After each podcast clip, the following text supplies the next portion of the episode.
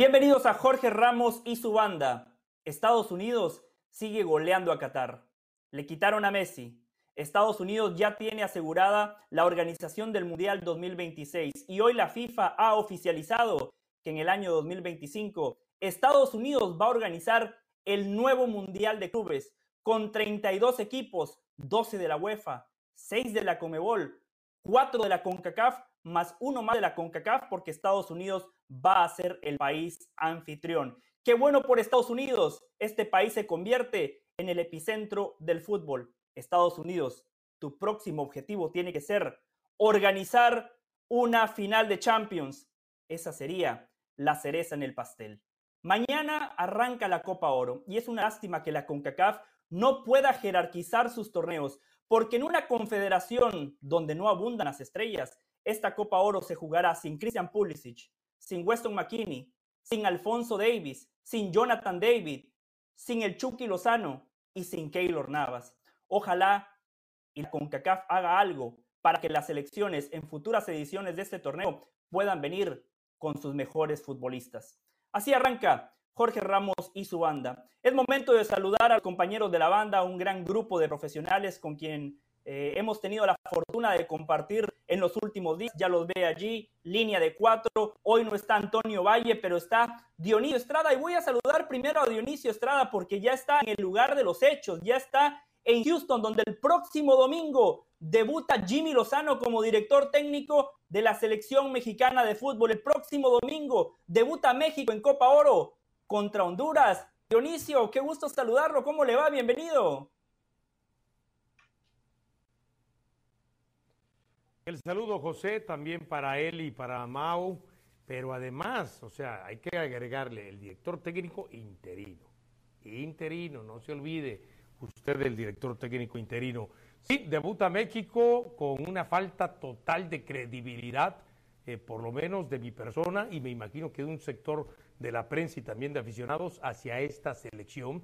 Por eso es que viene el golpe de timón también, para ver si generando por lo menos el beneficio de la duda con Jimmy Lozano y no con lo que venía haciendo Diego Coca, pues logran tener eh, una muy buena entrada aquí en Houston. La venta de boletos ha ido bien, por lo menos, porque hay que recordar, ¿no, este José?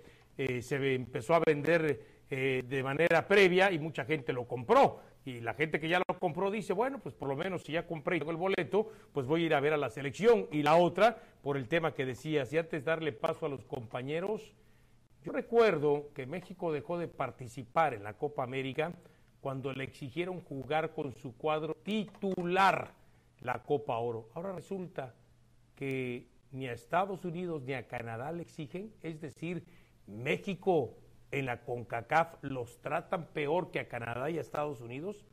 México lo tratan como un trapeador o es que no hay ninguna figura de, a nivel directivo del fútbol mexicano que de pronto haga valer también los derechos de México. Es cierto, Copa América 2011 y Copa América 2015, México se vio obligado a ir con esos equipos alternativos que menciona Dionisio. México no pasó más allá de la fase de grupos y a partir de allí México dijo no, no me sirve ir con un equipo B y la Comebol les dijo a nosotros tampoco nos sirve, venga un México debilitado. En el reglamento Copa Oro 2017 hasta se estableció en el reglamento que todas las selecciones estaban obligadas a ir con su equipo A. Obviamente eso es imposible de materializarlo porque el técnico dice, esta es mi convocatoria y para mí son mis futbolistas A. Lo que sí queda claro es que México tiene mucho poder económico, mucho poder adquisitivo, pero ha perdido peso político. Mauricio Pedrosa, qué gusto compartir con usted nuevamente. ¿Cómo le va? Bienvenido. Muy buenas las tengan todos. Eh, yo creo que Dionisio pone el dedo en la llaga, como tiene que ser. Fue un tema que trajimos también hace un par de días. Tú le quisiste dar un poco la vuelta, José. Eh, no lo encaraste Con, la, con la seriedad conmigo, como lo has encarado como con Dionisio, lo cual me alegra. Has cambiado tu postura, lo cual está muy bien. Eh, y yo la verdad es que mientras hacías el repaso de los eventos que vienen a este país, ¿no? La Copa Oro siempre es aquí, Nations League siempre es aquí, las finales, por lo menos el Final Four. Eh, viene Lionel Messi a jugar los próximos dos años, la Copa América del siguiente año, el Mundial de Clubes, la Copa del Mundo, la final, de, la, la League's Cup, obviamente, de este verano, muy seguramente el Mundial Femenil del 2027, Juegos Olímpicos y su torneo de fútbol del 2028, ¿no? Nada mal, nada mal para un país que no es de soccer, como dice José del Valle. Nada mal. No, no, no, de soccer es, de soccer es, de fútbol todavía no, de fútbol todavía no, Nada mal, nada mal, nada mal. Eh, qué bueno, qué bueno que la, que la organización te haya retratado de la manera en la que lo ha hecho, porque además lo, mejor de todo es que te, está dando una oportunidad para que esa cerrazón con la que vives, este desprecio que sientes por el soccer en este país, te abra los ojos. Vas a tener ahora la oportunidad inmejorable de viajar por muchas ciudades de Estados Unidos, en donde estoy seguro que te vas a contagiar de la pasión, el gran núcleo de aficionados al fútbol, soccer que hay en este país. Y ojalá, ojalá que eso te quite un poco la venda de los ojos que has exhibido recientemente con esas críticas desde mi muy humilde punto de vista, infundadas, probablemente coartadas por alguna influencia, no sé de quién, no sé de dónde, no sé por qué motivo. Pero hay que celebrar la noticia de que el Mundial de Clubes en este nuevo formato, en esta nueva edición, se juegue en los Estados Unidos de Norteamérica. God bless America. God bless el soccer. Porque ya no es el deporte del futuro, es el deporte del presente en este país. Felicidades. Que Dios bendiga a Estados Unidos. felicidades a nosotros también, porque estoy seguro que vamos a ser parte de todos esos torneos. Si te toquen madera, no. Persignémonos como lo hacen algunos. Eh, que seamos parte de las coberturas de todos esos eventos de la mano. Liderazgo del líder mundial en deporte. Ahora voy yo con una pequeña réplica. Por supuesto que Dios bendiga a Estados Unidos, el país de las oportunidades, el país que nos ha abierto las puertas, el país que nos permite materializar nuestros sueños, alcanzar nuestros objetivos, que nos permite progresar económicamente. Qué bueno que Estados Unidos organice todos esos eventos que acaba de repasar Mauricio Pedrosa pero este país todavía no es un país de fútbol. Si ustedes quieren, podemos hacer un ejercicio. Este fin de semana yo puedo salir por las calles de Miami y le pregunto a la gente, ¿quién va a dirigir a Estados Unidos en Copa Oro? ¿Quiénes son las figuras de tu país, de, tu selección estadounidense en esta Copa Oro? La gente no sabe el pasado fin de semana, después de que Estados Unidos goleó a México, a la Terry rival, después de que México, después de que México, después de que México fue apabullado, pero déjeme terminar, yo lo dejé a usted. Mauricio, no, no, después no que Estados Unidos, no puedo permitir que hagas así la inteligencia del público. No, no, puedo permitir que les llames ignorantes. No, yo no estoy dañando no puedo hacerlo. Del público. Estoy. No, acabas de llamarles ignorantes. Cosas factuales. Bueno, pero que ignoren el fútbol, que ignoren quién es el técnico de su país, que no sepan que se va a jugar la Copa Oro, no es ninguna ofensa, no es ninguna ofensa. Estados Unidos le ganó a mm. México 3 a 0 mm. al acérrimo rival, un clásico de la CONCACAF, se metió a la final de la Nations League y no llenaron el estadio en Las Vegas. Estados Unidos, según Mauricio, un país de fútbol, su selección jugaba en Las Vegas, en territorio estadounidense, después de ganarle a México. estuve, no llenaron el estadio. Yo estuve en el estadio. Pero es que ese es tu error, ese es tu error. Porque tú estás limitando y metiendo en una sola caja al aficionado de la selección de los Estados Unidos como si representara a todo este país. Y estás equivocado. Porque al fútbol de este país lo representan los seguidores de la selección de Estados Unidos, lo representan los seguidores de la selección mexicana, lo representan los, los seguidores de tantas selecciones de países centroamericanos que han hecho sus raíces en este país. Ese es tu error. Ese es tu error. No. Entonces, no te limites nada más a decir que el conocimiento y la importancia del fútbol en este país depende exclusivamente de los aficionados de US Soccer, porque ahí es donde te estás equivocando. Esa es la venda de la que hablo que está sobre tus ojos y que he hecho mi misión, mi misión personal, porque te quiero mucho, te quiero mucho Gracias. de verdad. Eso es recíproco. Retirártela, retirarla, porque, porque compromete tus comentarios. Entonces, ahí es donde está tu error. El hecho de que se haya llenado para un partido amistoso en Phoenix, Arizona, 70 mil personas, ¿eh? Para un partido amistoso, sin fecha FIFA, con las selecciones de México y Estados Unidos, eso te habla del fútbol soccer en este país. No quieras caer en la comodidad y en la facilidad de que lo que haga el aficionado de la selección representa a todos los seguidores de este deporte en este país. Eh, Mauricio, eh, me parece que terminamos discutiendo cosas distintas porque usted no termina por entender lo que yo comento. Estados Unidos es un país grandísimo, con una población enorme. Hay un pequeño porcentaje que usted bien describía que somos nosotros, los latinoamericanos, los centroamericanos, los europeos, que sí sentimos el fútbol como nuestro deporte favorito, como nuestra principal pasión. El lunes vamos a prender la televisión de Estados Unidos a los referentes y nadie, nadie le va a hablar a la gente estadounidense el inicio de Copa Oro. Nosotros sí, los medios hispanos sí. Salvo Fútbol Américas, salvo mi hermano No, no, Hércules no, Gómez y Sebastián. Salazar, No que están corrijas, haciendo un gran no corrijas, no de corrijas, tratar de cambiar la dinámica. No corrijo, lo dije el otro día. Lo dije otro día.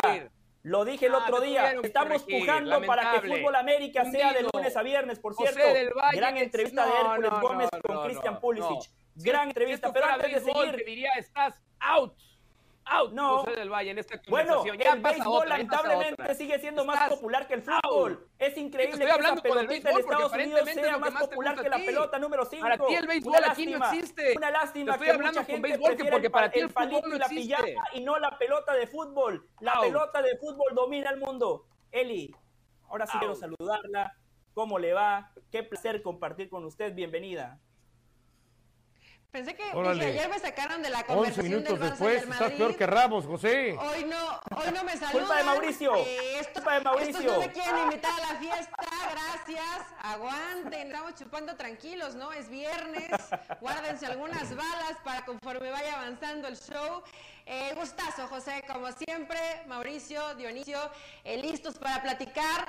Me comentaron ahí algunas fuentecillas que el Jimmy ni ganado Copa Oro va a ser el entrenador de la selección mexicana eh, de cara a la siguiente Copa del Mundo, pero de eso vamos a irlo desarrollando. Parece misión imposible del Jimmy Lozano, pero hay quienes sí creen en la buena voluntad, en el buen trabajo y en lo buena persona que es el Jimmy para sacar este barco adelante. Me encanta cómo Eli siempre tira bombitas arrancando el programa. Dionisio, vamos a arrancar con usted porque está en Houston, donde reiteramos el domingo. Eh, México va a debutar en Copa Oro contra O sea, Honduras. No, no, no dijo buen técnico. eh, eh, Es que estoy rescatando lo, lo- estoy rescatando lo que dijo él y buena voluntad, buena persona, pero no dijo buen técnico. Eso Es que eso lo tiene que demostrar. Lo tiene que Lo dijo. demostrar, Dionisio. Para. Lo tiene que demostrar el próximo domingo. No, Y pero es que hablando de demostrar. no se va a quedar. Ay, Y, y aunque lo demuestre, no se, va- no se va a quedar, a eso me refiero. Comparto yo con usted y, y además yo soy de los que eh, coincido que aunque sea campeón, él todavía no está como para la selección mayor también. Perfecto, sigamos ese tema ya que estamos hablando de Copa Oro en general. Sí, José. Dionisio, ¿usted qué Copa Oro espera? ¿Una Copa Oro como la que estamos acostumbrados a vivir, donde nada más ganan México y Estados Unidos? ¿Canadá puede repetir lo que hizo en el año 2000? ¿O usted avisora una sorpresa?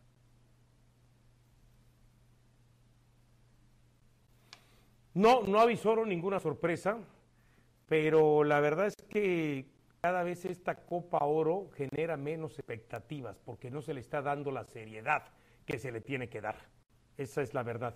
Cuando tú permites que dos selecciones que por supuesto marcaron el rumbo también de la eliminatoria mundialista, la última que se tuvo, este, otra vez Estados Unidos por segunda edición consecutiva manda una selección B y Canadá ahora también se integra, pues entonces no le estamos dando seriedad al evento de selecciones. Sí, que es la zona que nos tocó jugar, que es una de las zonas eh, con déficit futbolístico que hay en el mundo, pero pues le tienes que dar, le tienes que eh, eh, este, pujar con todo, tienes que obligar a que sean los mejores jugadores, ya lo decías en la editorial.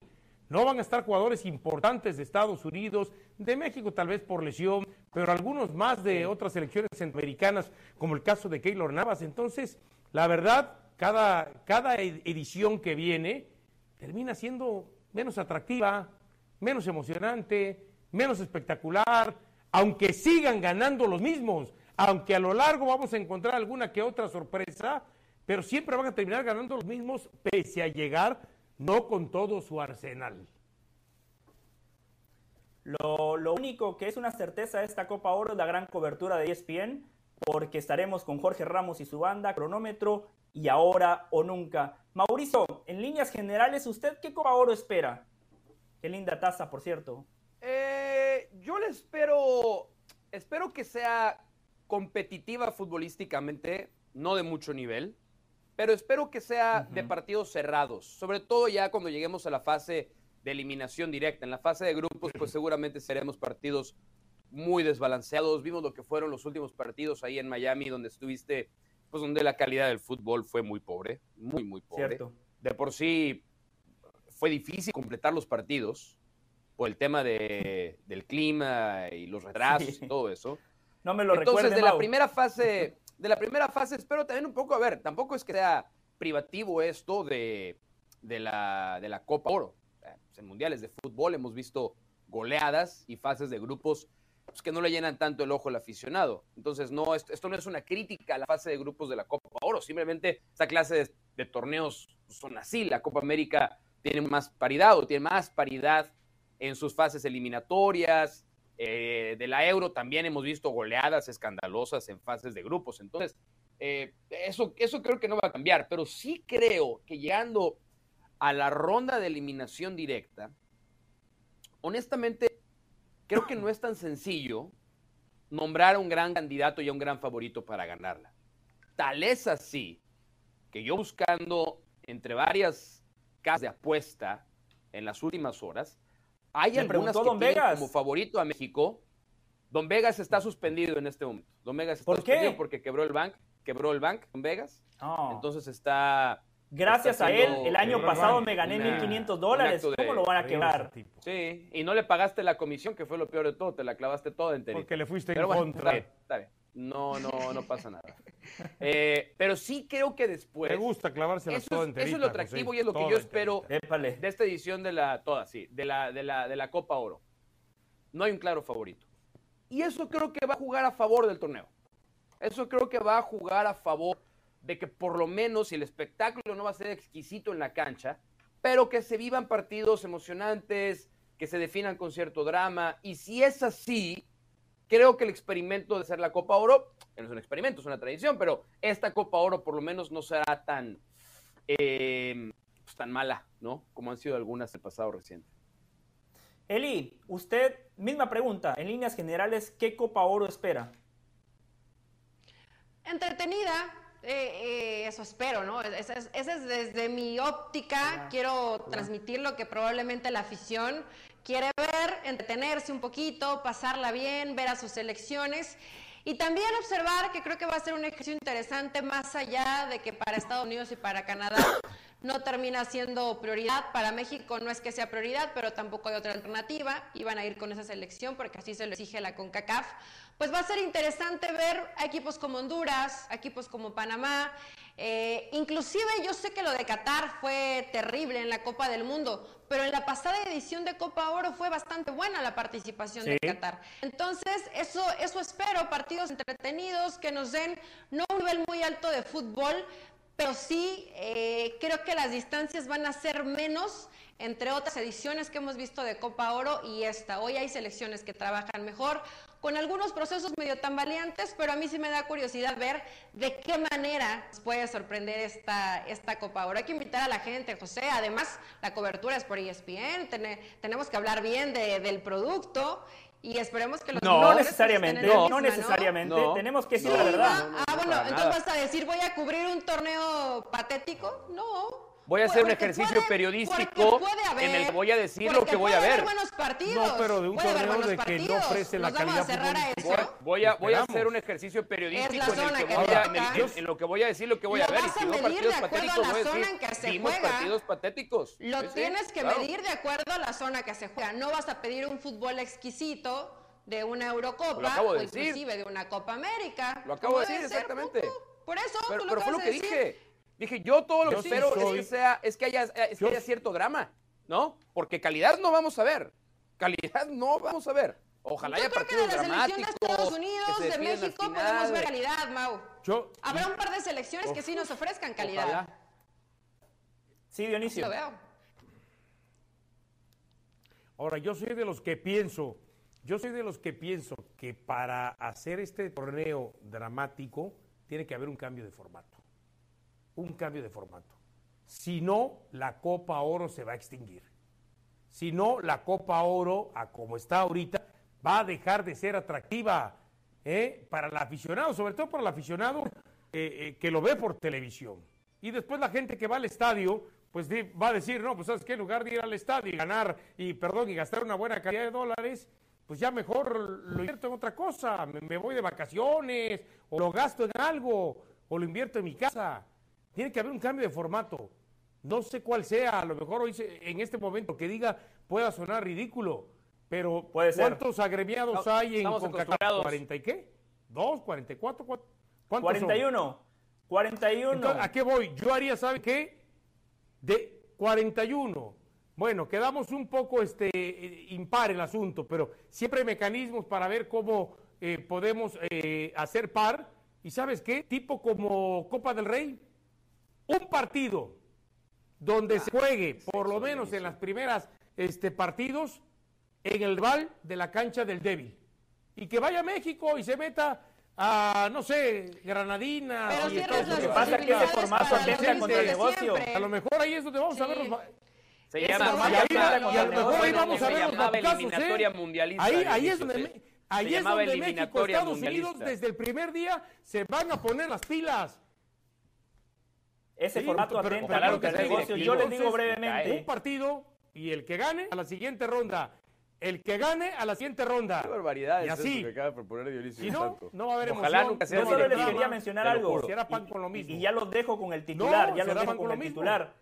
Para mí, Canadá está desperdiciando una gran oportunidad. México convulsionado, nuevo entrenador. Estados Unidos con un equipo B. Si Canadá llevaba sus figuras, perfectamente podía ganar esta Copa Oro. Con el grupo que lleva, Creo que la puede ganar, puede pelear, pero para mí ya no es un contendiente, ya no es un favorito, lo veo por debajo de México y también de Estados Unidos. Una lástima que selecciones de Centroamérica estén en transición, porque perfectamente podrían aprovechar las ventajas que están dando los gigantes de siempre. Honduras, un equipo muy joven, centrales con poca experiencia, problemas en el vestidor, no fue el Lozano, Maldonado dijo no voy a Copa Oro. Costa Rica, una pena, una lástima que su estandarte, su líder, Keylor Navas, uno de los mejores guardametas, no de Costa Rica en la historia de la CONCACAF, nuevamente le dio la espalda a su país, nuevamente le dio la espalda a sus aficionados. El Salvador, El Salvador nunca ha llegado a una semifinal de Copa Oro. Panamá juega bien, pero no tiene gol. Si Waterman y Díaz la metieran, estaríamos hablando de otra selección. Nos vamos a aventurar al futuro. Voy a arrancar con usted, Eli, porque muchas veces usted se queda con poco tiempo. 17 de julio, lunes 17 de julio, vamos a despertar, vamos a abrir los ojos en todos los medios anglosajones, salvo en Fútbol América, Celi no se va a hablar de Copa Oro, aquí en Jorge Ramos y su banda sí. ¿Cuál va a ser el titular ese lunes 17 de julio? El titular ese lunes 17 de julio va a ser The Walking Dead a Supercampeones. Jimmy Lozano en Misión Imposible, yo así lo visualizo, es lo que tenía que hacer, es lo que tiene que hacer, es parte de la chamba. De unos muertos vivientes totalmente en la cancha, sin ilusiones, sin fútbol, sin la categoría para pelear este tipo de partidos que fueron importantes y lo que se vendrá en la Copa Oro. Ahí estaba la misión posible de Jimmy, hacerlos creer, ilusionarse, jugar mejor y convertirlos en supercampeones, porque además esa es la bandera de Jimmy Lozano. Si no es campeón de Copa Oro, de nada va a servir lo que estemos hablando hoy y de nada va a servir esa posibilidad y esa oportunidad que le pidió Jimmy a Juan Carlos Rodríguez. Déjame demostrar que sí soy capaz para que me consideres cuando elijas quién será el técnico de la selección mexicana de aquí a la próxima Copa del Mundo en el 2026. Es decir, Memo Ochoa sería Benji Price, el viejo Alvarado sería Tom, me imagino que Antuna sería Bruce, ¿no? Porque medio, medio tosco. Pero bueno, eh, Mauricio, lunes 17 de julio, usted y yo seguramente vamos a estar compartiendo, ojalá y sea con él y con Dionisio o con los compañeros de ESPN. ¿Cuál va a ser su titular, eh, Mauricio? Y no te, no te preocupes que aquí en Los Ángeles yo pago los tacos para que no te preocupes por ese tema. Eh, mi titular va a ser el siguiente. El tri de lo enfermo a lo sano. va a llegar como un médico el Jimmy a levantar este equipo. Coca lo dejó mal. Coca lo dejó enfermo al equipo tricolor. Pero el doctor Jimmy, de lo enfermo a lo sano. México se va a recuperar, México va a jugar mejor, va a tener a futbolistas que ahora sí van a entender lo que quieren de su entrenador, van a tener a futbolistas que ahora sí van a recuperar porque ya han tenido química con este entrenador y van a aprovechar que Estados Unidos no presentará su mejor equipo. No pasó hace dos años, pero era Gerardo Martino, que ya sabíamos ahí, no tenía el más mínimo interés en entrenar a México. Va a aprovechar que Canadá tampoco tiene eh, a sus mejores futbolistas y México va a ganar la Copa Oro. Eh, quedó grabado, Mau, ¿eh? Usted me va a pagar los tacos en Los Ángeles. Sí, no, no, no, pero lo voy a hacer con mucho gusto. No Gracias, quiero que gastes Mauricio. mucho dinero acá. Lo valoro inmensamente, inmensamente. Sí, sí, sí, Dionisio Estrada, 17 de julio, vamos a despertar. ¿Y cuál va a ser el titular?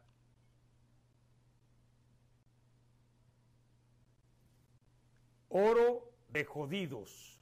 Esa es la verdad. Y- O sea, lo acabas de decir, tenemos la- una Copa Oro jodida con un Estados ¿Por qué Unidos las malas no palabras? titular, lo mismo que Canadá, con un México que termina llevando, llegando con un, ya lo acabas de decir también, convulsionado, con un técnico interino, eh, convulsionado y simbrado desde toda este, su estructura eh, eh, de organigrama. Entonces, al final de cuentas, eh, eh, esta Copa Oro que va a ganar México va a ser una Copa Oro devaluada también, devaluada por lo que ya dijimos, pero también por lo que significa eh, eh, eh, el torneo. O sea, Qatar, ¿no? Que hace eh, dos años eh, dio pues bu- buenas sensaciones, después llegó a la Copa del Mundo y dio lástima, por ejemplo, ¿no? Entonces, yo la verdad tiene muchas connotaciones. Desde el momento que pasa el fútbol mexicano, ¿no? Tanto en cuerpo técnicos como directivos, como jugadores, porque, y cuando digo de jodidos es porque a veces estamos cada ratito esperando, es que la selección puede jugar mejor, y ya pasó por ahí el Tuca Ferretti, y ya pasó por ahí eh, Osorio, y ya pasó por ahí el Tata Martino, y ya pasó por ahí Diego Coca, y lo más seguro es que si gana el oro va a decir, bueno, lo importante es que se ganó más allá de que se pudo haber jugado mejor, porque da la impresión que entonces la culpa siempre es de los técnicos que no le sacan todo el provecho a los jugadores, cuando realmente tenemos que empezar a ver que quizá la calidad del jugador mexicano que pensamos que está por encima del promedio, no, no está por encima del promedio. ¿eh? Y por eso es que la selección sigue pasando los años y cada vez decimos, pero esta selección puede jugar mejor, puede hacer mejor fútbol y no lo hace, porque no es casualidad que no lo haga ya con ningún técnico. Entonces, sí, oro de jodidos. Épale. Bueno, yo eh, voy a ser un poquito más optimista que Dionisio.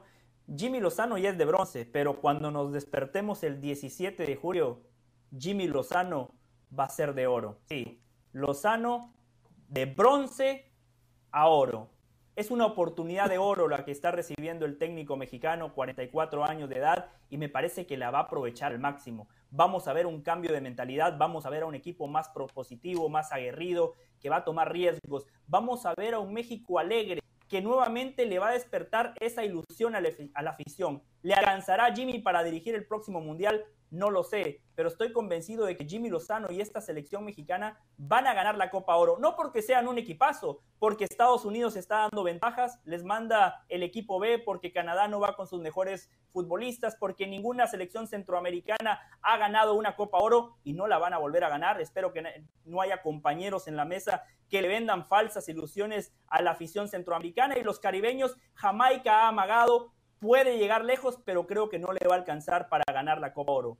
Jimmy Lozano, después de esta Copa Oro, será un técnico de oro. Vamos a hacer la pausa, eso es Jorge Ramos y su banda, no se vaya, que todavía tenemos mucho más en esta tarde de fútbol que recién arranca.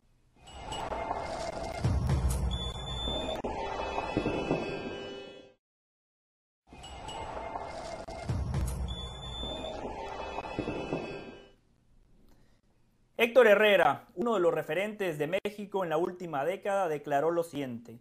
No tenemos jerarquía a nivel mundial como otros países. Creemos que somos una gran selección que le puede competir a cualquiera, pero la verdad es que no lo hemos demostrado tanto.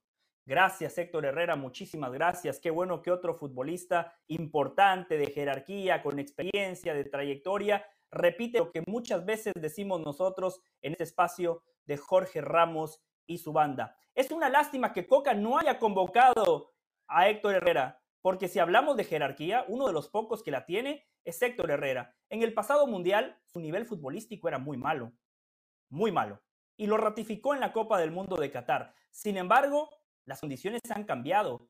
El Héctor Herrera de esta temporada está jugando un fútbol de alta competencia, se le ve bien. Siete asistencias en lo que va de la liga, solo lo supera Almada, bueno, un tal campeón del mundo, ¿no? Que juega con el Atlanta United y que levantó la Copa del Mundo al lado de Messi. Ha marcado tres goles, un jugador que está marcando la diferencia con su equipo. Una lástima que no lo hayan convocado por momento futbolístico, pero fundamentalmente por jerarquía, porque en ese partido contra Estados Unidos, cuando tenía que aflorar el liderazgo, la personalidad y el carácter, muchos se escondieron. A Héctor Herrera en algunos partidos le ha faltado fútbol, sí, le ha faltado físico, pero carácter y personalidad creo que nunca le ha faltado al señor HH.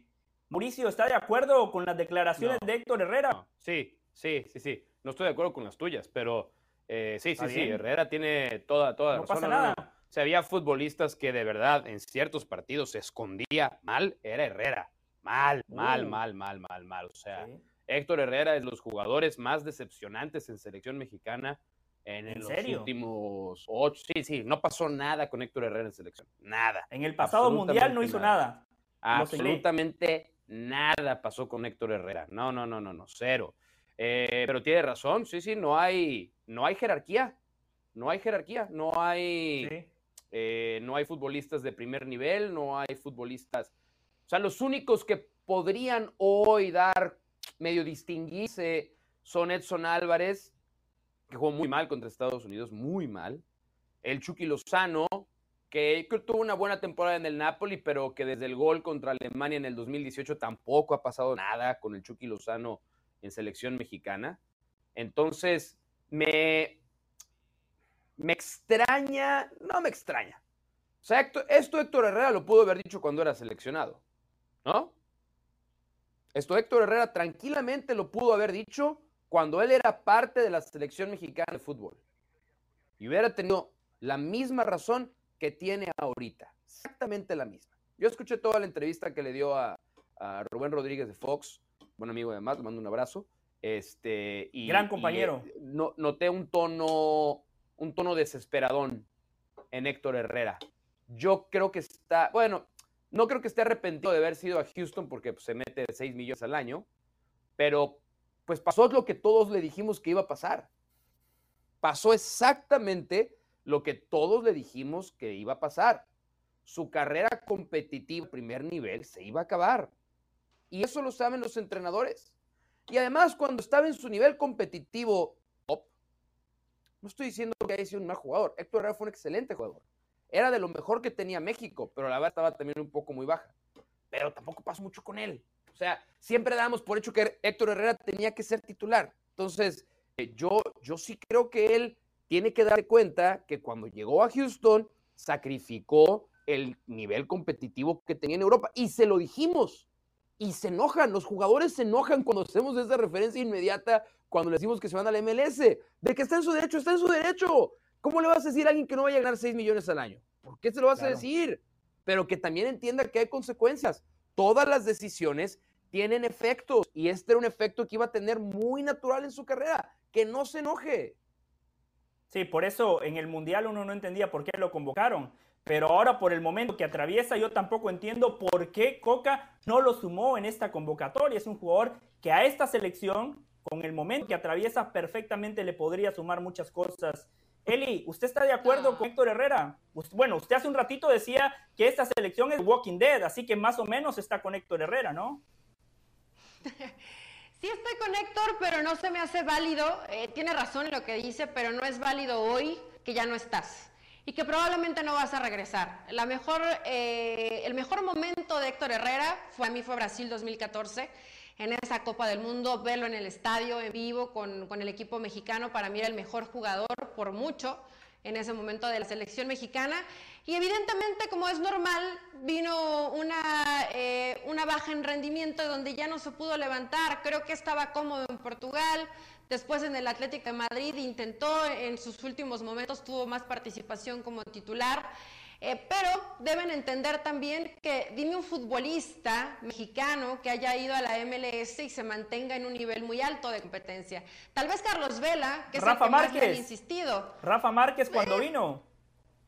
Puede ser Rafa pero ya no era el mismo Rafa Márquez. Y bueno, regresó a México y fue campeón con León. Después, fue, después fue a México y todavía fue campeón con León. Estás hablando de lo mejor que ha dado el fútbol mexicano. Héctor Herrera si hablamos de carácter, de personalidad, de jerarquía, él no lo demostró con selección mexicana. Es más, él fue el que generó parte de la polémica con Juan Carlos Osorio cuando andaba de caballeroso llevando a sus amigas en la fiesta que tuvieron en las lomas, ¿no? Y tuvo que ir y salirse de la concentración y ofrecer disculpas a la esposa. Vaya, Parte de todo el desastre de la indisciplina, porque eso fue indisciplina, del poco orden que hay dentro de selección y la falta de responsabilidad del jugador de aceptar cuando se equivoca, era este grupo de jugadores incluía a Héctor Herrera. Para mí Héctor Herrera hoy ya no tiene cabida en la selección mexicana. Yo no sé si no le han avisado que probablemente no va a regresar, a lo mejor y él quiere algún partido de despedida, pero en esa posición hoy México tiene la capacidad de buscar alternativas. No si mejor que Héctor Herrera, porque hasta el momento no lo han demostrado. Héctor Herrera me refiero en, su máximo nivel, cuando fue a Brasil, que ya estamos hablando eh, de hace bastantes años. Pero Héctor no puede hablar de jerarquía, personalidad o de liderazgo con la selección, porque nunca lo demostró. ¿eh? Sobre ese tema que usted planteaba, esto dijo Héctor Herrera. No me he retirado de la selección y no sé qué les hice. Se olvidan de lo que le dimos a la selección nos venimos a MLS y parece que no existimos. Dionisio, ¿usted cree que eh, el capítulo Héctor Herrera Selección Mexicana de Fútbol ya está cerrado? ¿Usted cree que no volverá a ser convocado? Y simple y sencillamente fue una decisión de Diego Coca, que por cierto ya no está. Ahora el control lo tiene Jimmy Lozano. Lamentablemente para Jimmy él no pudo armar esta convocatoria. La lista ya estaba hecha. Pero ¿usted cree que Héctor Herrera puede volver a la Selección Mexicana de Fútbol?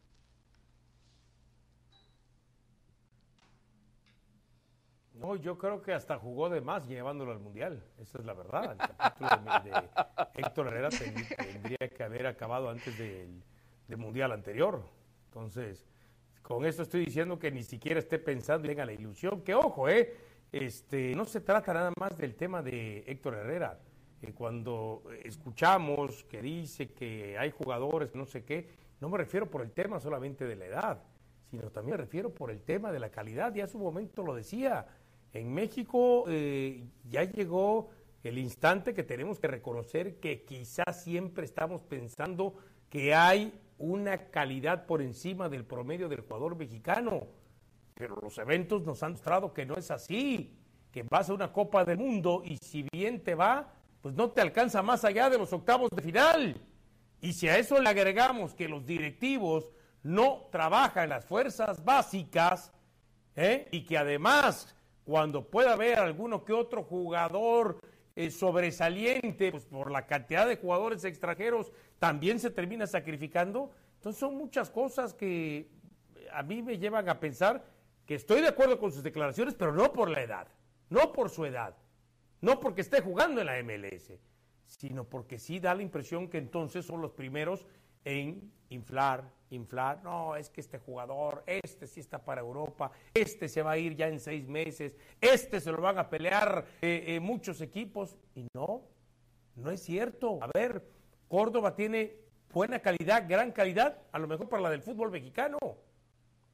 Ah, hace tres años decíamos de Córdoba, antes de que llegara Tigres, no, va a salir del América y el América lo va a vender justamente a Europa y es eh, la próxima figura del fútbol mexicano. Mario Carrillo dijo que era mejor que Pedri. Blanco de la ciudad mexicana y pues su talento, bueno, y su talento da la impresión, en Europa ya no lo vamos a ver, que alcanza para el fútbol mexicano. Pero antes de que llegara Tigres estábamos, no, qué bárbaro, se va a ir y le va a generar a América otros 15, 16, 17 millones de dólares. Por poner un ejemplo, hay que decirlo, tenemos jugadores promedio de calidad, pero no de la calidad que pensamos. Entonces sí comparto desde ahí, pero no nada tiene que ver la no edad, nada más eso, Dionisio. el talento. No tenemos Ya ni Hugo siquiera- Sánchez a cada ya ni momento. siquiera en la zona. No tenemos Rafael Márquez a cada momento No. y ni siquiera no tenemos a Cuauhtémoc Blancos a cada momento. No, pero, pero, o sea, yo estoy de acuerdo con eso. Antes, por lo menos, México dependía en la zona, ¿eh? No lo voy a llevar a trascender internacionalmente. En la zona, México sobrevivía porque tenía a los mejores futbolistas de la región. Durante 20 años, para no irnos a toda la historia, pero en los últimos 30 años, México tuvo a los mejores futbolistas de la región. Ahora ni eso. Hoy hay mejores futbolistas en Estados Unidos. Hoy Canadá, o sea, tú comparas el mejor jugador de Canadá, es mejor que el mejor jugador mexicano. El segundo mejor jugador de Canadá es probablemente mejor que el primer jugador mexicano. Jamaica trae mejores delanteros que en México. Es decir, en, en el- en la tripleta de ataque trae más nivel Jamaica que México. Y si antes, porque tú decías Cuauhtémoc Blanco, yo estoy de acuerdo con eso. Antes por lo menos había un núcleo de jugadores que no eran tan buenos, sí había una consideración diferente con la selección. Sí había una sensación diferente de representar a la selección. Y eso, ahí incluso creo que podemos culpar a la generación de Héctor Herrera, que eso se ha perdido. Y esa generación de Héctor Herrera lo que me preocupa es que contagie a la siguiente generación, porque así crecieron, así vivieron las concentraciones, así vivieron los torneos. Entonces, no nada más Héctor Herrera es una víctima de un mal momento en selección mexicana de fútbol, sino también, y más grave, más grave, puede ser culpable de que eso permea a otras generaciones y les pervierta de un modo irreversible. Eso sería todavía más grave. Cuando hacemos un repaso, yo no veo futbolistas mexicanos que estén dando un paso hacia el frente, que le estén rompiendo y que de alguna manera digamos, este tiene que ser titular indiscutido en la selección. Yo creo que el capítulo Héctor Herrera con selección mexicana de fútbol no está cerrado. Alguien me dijo que ahora que México está concentrado en Houston, Jimmy Lozano tuvo una pequeña charla con Héctor Herrera. Tuvo un pequeño acercamiento. No sabemos si Jimmy Lozano va a seguir siendo técnico ¿Pero para de la qué? selección mexicana de ¿Para fútbol. qué? No, porque, porque el talento, el talento no abunda. Álvarez, ve eh, a César Mon, o sea, los ves en Europa con buenas campañas, eh, el mismo Santi Jiménez, y llegan con la selección y, y es terrible ver cómo se contagian de lo malo. Tú harías un comparativo, inclusive pensaríamos que ni siquiera es el mismo futbolista, y no solo, no solo en, el, en el fútbol que despliega, porque puedes decir, bueno, pero está acompañado de otros futbolistas pero en la personalidad que están en la cancha. Esto que dice Mao es, es grave, porque algunos pueden pensar que los líderes nacen, otros que se hacen, pero estas generaciones y la nueva que hoy está representando a México se han contagiado de una falta de personalidad increíble. Y no te cuento si no llegan a ganar la Copa Oro, ¿eh? ¿Quién los va a levantar? Quiero ver quién levanta anímicamente a este grupo de jugadores. Dejando la calidad de lado cuando hablamos de personalidad, carácter, aquella generación del 94, del 98, o sea, Claudio Suárez, Cuauhtémoc, Alberto García Aspe, Luis García, eh, el propio Ricardo Peláez, todos futbolistas que tenían mucha personalidad, Nacho Ambriz, Marcelino Bernal, jugadores que tenían personalidad. Podemos estar de acuerdo no en muchas cosas. Yo lo que valoro es que hace unos días un referente como Cuauhtémoc Blanco dijo las cosas como son. Ahora lo hace Héctor Herrera. El futbolista mexicano está perdiendo jerarquía, personalidad y carácter. Qué bueno que los protagonistas lo admitan y ojalá y eso sirva para que el fútbol mexicano corrija muchas cosas. Y coincido, hoy México no tiene grandes futbolistas. Por eso, muchachos, los principales culpables de los malos endémicos del fútbol mexicano no son ni Osorio, ni el Tata Martino, ni Diego Coca. Este es un problema que va más allá del entrenador de turno. Vamos a hacer la pausa. En un ratito se viene Juancho Villaverde para contarnos cómo está la H, cómo está Honduras para enfrentar a México. Ahí está Juancho Villaverde copiando mi look de Miami Vice. Pausa y regresamos con más aquí en Jorge Ramos y su banda.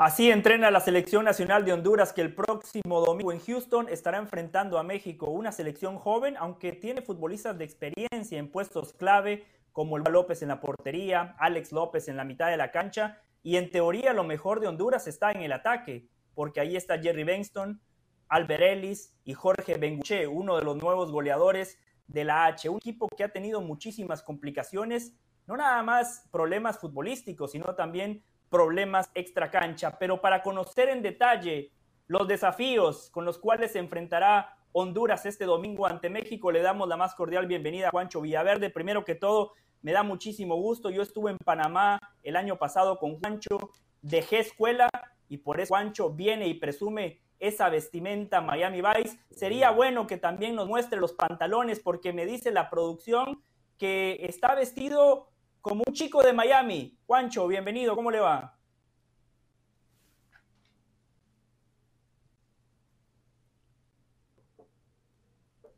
¿Qué tal, José? Qué gusto saludarte, un placer compartir con ustedes. Como bien dices, dejaste escuela cuando visitaste en Panamá, ahí vas a poder ver el, el, el, til que va a ser nuestro compañero Giovanni para que veas los pantalones. Dejaste escuela, dejaste y aquí aprendimos. Espero que lo catalogues bien. Mejoré tus antojos, tus gafas de sol, seguramente. Voy más a la línea del señor Jorge Ramos con unas gafas de sol eh, de altura y ya estamos aquí en Houston siguiendo el debut de México contra Honduras, la H que ahora mismo podríamos encontrarnos a cualquier jugador hondureño caminando por aquí porque les dieron la tarde libre a los jugadores hondureños. Juancho, Juancho, rápidamente, antes de que José te haga la otra pregunta. Aprovechando que estás en Houston, dirígete al Mall Galería y mm. pide por favor que te cambien esos pantalones por Slim Fit. O sea, cabe una pelea de perros en tus pantalones, hermano. O sea, cuando dices que le copiaste el look de los lentes a Jorge Ramos, le copiaste también esos pantalones bombachos horrorosos, maestro. Dirígete en este momento a Galería, al Mall Galería. La clave es Sli, y tú eres un tipo, te vi, tuve el honor de saludarte en Las Vegas. Eres un tipo que está en condición física, está fuerte, está trabajado. Eh, maestro, Slim Fit no puedes tener una pelea con esos bombachos horrorosos. E, y si es un tema de presupuesto, paga Jorge Ramos y su banda. Por favor, Juancho, te lo suplico. Paso a paso. Por favor. Tiene razón, Mauricio. Tiene razón, Mauricio. Cuando yo fui a Panamá, llevaba pantalones Slim Fit. Inclusive te voy a hacer una videollamada para que, para que me hagas. Sí, sí, no, no tengas problema, no tengas problema. Sí, sí, sí, sí. sí. Sí, sí. Los pequeños detalles, Juancho, eso marca la diferencia. Esos detalles son los que marcan la diferencia. Juancho, háganos un resumen de todos los problemas que ha atravesado Honduras en la preparación para esta Copa Oro. No nada más futbolístico, sino lo que pasa en el vestuario. Y aprovechando, si nos puede dar el posible 11, si la Barry Vázquez ya esbozó un posible equipo para enfrentar a México el próximo domingo.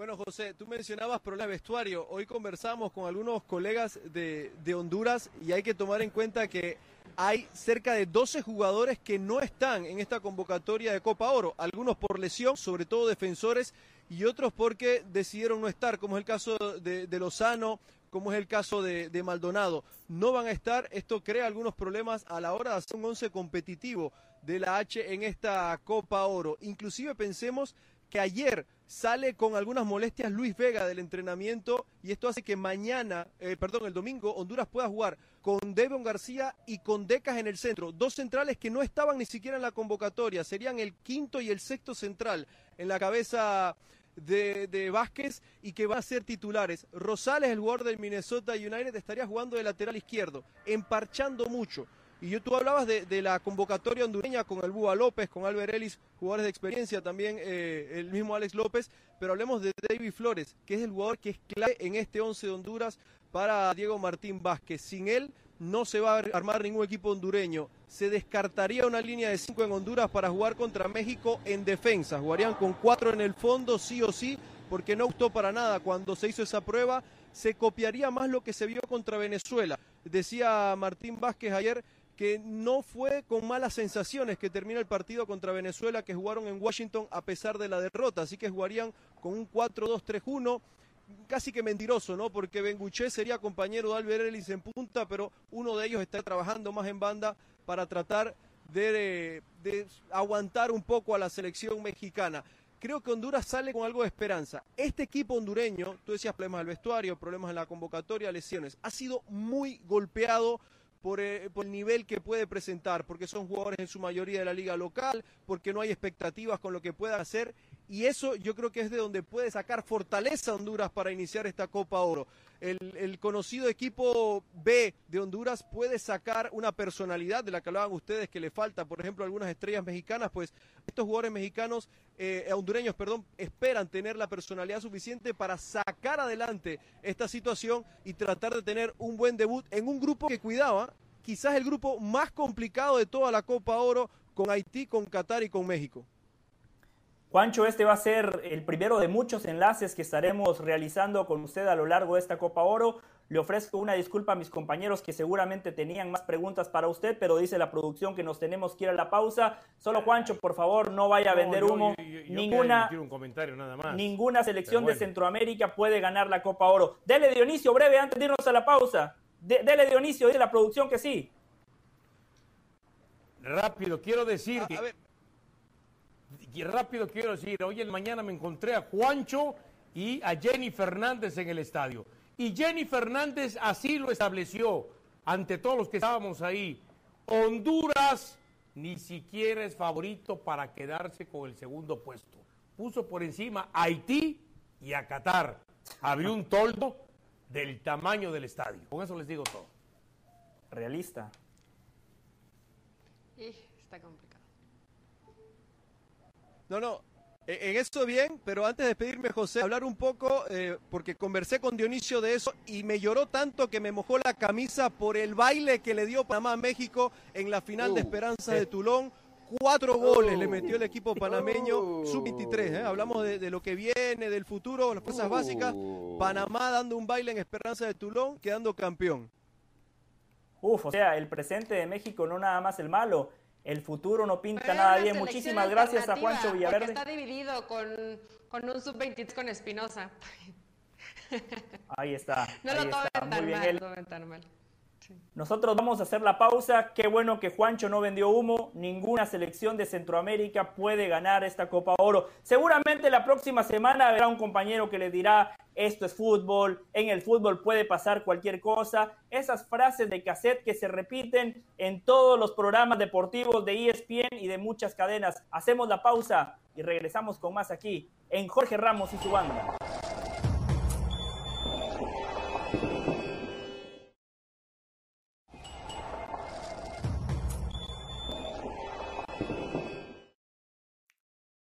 Iniciamos esta segunda hora de Jorge Ramos y su banda hablando del nuevo gigante de la zona, el campeón de Nations League, el campeón de Copa Oro, Estados Unidos, que mañana debuta en Copa Oro en el Soldier Field de Chicago contra la selección nacional de Jamaica. Es cierto, es un equipo B, un equipo alternativo, pero hay futbolistas importantes. Matt Turner, a día de hoy guardameta titular del equipo A, está en Copa Oro. Y después, en defensa, hay jugadores con mucha experiencia como Aaron Long, que jugó muy bien en la Copa del Mundo, Miasga, que regresa, ustedes lo recordarán por aquella imagen icónica contra Diego Laines, laterales buenos como DeAndre Jedlin, quien sí estuvo en el Mundial de Qatar, Miles Robinson, en la mitad de la cancha, Bucio seguramente va a ser titular, Cristian Roldán, uno de los jugadores de experiencia, uno de los más veteranos en esta convocatoria, y lo más interesante de Estados Unidos está en el ataque, con Jordan Morris, con Ferreira, que estuvo en el Mundial de Qatar, y Alejandro Sendejas, quien declinó, quien le dijo no gracias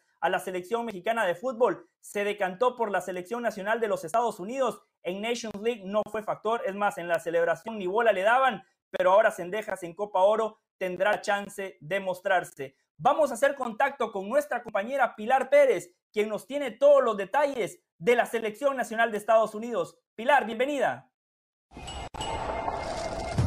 Saludos José desde las afueras del Soldier Field, en donde el día de mañana la selección de Estados Unidos debutará en esta Copa Oro 2023 frente a su similar de Jamaica, el partido más complicado que van a tener en este sector A por el crecimiento que ha tenido el equipo de los Reggae Boys, que además mantiene lo que siempre han presumido, ese físico, esa intensidad, pero que ahora tiene un trato de balón distinto, no por nada la mitad o más de la mitad de la convocatoria que trae el equipo jamaiquino milita en el fútbol inglés y bueno, esto lo sabe muy bien también el equipo de BJ Callahan, que vuelve a ser el técnico interino a cargo de esta competencia. Los jugadores, eh, más allá de quién esté dirigiéndonos en el momento, han hablado de que van a mantener lo mismo que han enseñado desde las eliminatorias, la Copa del Mundo y este sistema, ¿no? Lo que quieren demostrar en la cancha, la intensidad con la que quieren jugar y poniendo, bueno, siempre ese estilo que implantó Greg Berhalter en este equipo, en este nuevo torneo. 16 eh, de los 23 convocados son de la MLS, solamente 7 de ellos tuvieron experiencia en la pasada Copa del Mundo. Estamos hablando de los dos porteros, Sean Johnson y Matt Turner, del lateral al derecho de Andrew Jedlin, de Aaron Long, defensa central. En la media cancha, Cristian Roldán y adelante Jordan Morris, que es extremo, y Jesús Ferreira, el centro delantero. Ellos son los que sí tuvieron experiencia en el Mundial pasado y no todos ellos tuvieron minutos. Así que esta es una lista de veteranos con juventud, porque nueve de los de esta lista apenas estarán debutando en competencias oficiales con las barras y las estrellas, los cual, lo cual nos sigue hablando de la riqueza que tiene este pool de jugadores, ¿no? Porque siguen saliendo nombres y siguen saliendo personajes eh, que le han llamado la atención a la federación, que le han llamado la atención a la US Soccer y que han sido llamados para representar a su selección. Eh, va a ser complejo. El día de hoy entrenaron otra vez en la Universidad de Chicago y lo hicieron sin Miles Robinson, que sigue diferenciado por un problema en el tendón de la corva y que a mí honestamente me preocupa un poco porque es el central más confiable que tienes en estos momentos. Em, vamos a ver si hoy no entrenó con sus compañeros a horas de su debut, no va a estar listo probablemente para, el encuentro. Así que vamos a ver si Aaron Logg y Matt Miasga son los hombres eh, que elige BJ Callahan para estar en esa defensa central. Eh, otra de las ausencias es Julian Gressel, porque está esperando el nacimiento de su bebé, no ha estado en los últimos entrenamientos, hoy tampoco estuvo presente. Eh, vamos a ver qué pasa con él y cuándo es que une al equipo, ¿no? Dentro de, los delanteros de esta selección. De ahí en fuera, el resto trabajó con normalidad y bueno, con miras para, para este encuentro. Todavía tengo algunas dudas de qué es lo que podremos ver, sobre todo en el centro del campo, ¿no? Si va a estar Mihailovic con Cristian Roldán, si vamos a ver... Eh, no lo sé, hay, hay muchas opciones de lo que puede pasar por ahí. Adelante me parece que Jesús Ferreira con Jordan Morrison, de las opciones que más hemos visto de los que están en esta lista. Atrás, bueno, ya lo decía, Aaron Long con Miasga, puede ser de Andrew Jedlin por un lado, Tolkien por el otro. Matt Turner es un nombre que se ha consolidado en la portería. Así que hay varios nombres eh, nuevos en este grupo que, que me parece eh, vamos a ver y nombrar, por supuesto, a Cendejas, que puede ir por, por, el extremo derecho, y al mismo Soñora, ¿no? En ese, en ese medio campo. Así que eh, esperar ver a los dos hombres que militan el fútbol mexicano dentro de, de, esta lista y que han optado por jugar con esta selección, al igual que Brandon Vázquez, que también podría estar en lugar de Jesús Ferreira ahí como centro delantero. Así que unas de las opciones que se han hablado podrían verse en la calle el día de mañana frente a los Reggae Boys. Gracias Pilar por ese informe sumamente completo, lleno de información y de opinión, que es sumamente importante también conocer la opinión de colegas como Pilar Pérez. Eh, me gustó mucho un concepto que, que decía Pilar, coincido plenamente, más allá de que va el interino del interino, más allá de que no son los futbolistas del equipo A, Estados Unidos ya tiene una idea de juego, tiene una metodología de trabajo que le aplican en todas sus selecciones. En el Mundial Sub-20 que se disputó en Argentina hace unas semanas, Estados Unidos jugaba de igual manera que el equipo mayor. Juego vertical, agresivo, siempre proponiendo, salida limpia desde atrás, tratando de imponer condiciones, mucha movilidad en el último tercio y eso es clave. Es importante darle continuidad a un trabajo independientemente del técnico de turno y de los protagonistas. Mauricio, con este equipo, ¿para qué está Estados Unidos? ¿Para qué le alcanza? ¿Qué aspira? Pues yo creo que, como decíamos al principio, compite compite muy similar a, México y Canadá, ¿no? Yo no voy a quitar el dedo del renglón de que con todo y todo Panamá es uno de los equipos, si no es favorito, pero le puede pegar un susto absolutamente a cualquiera. Y no sería tampoco una mayúscula sorpresa si así fuera. Pero Estados Unidos eh, piensa en ganar el torneo porque así piensa el deportista de los Estados Unidos.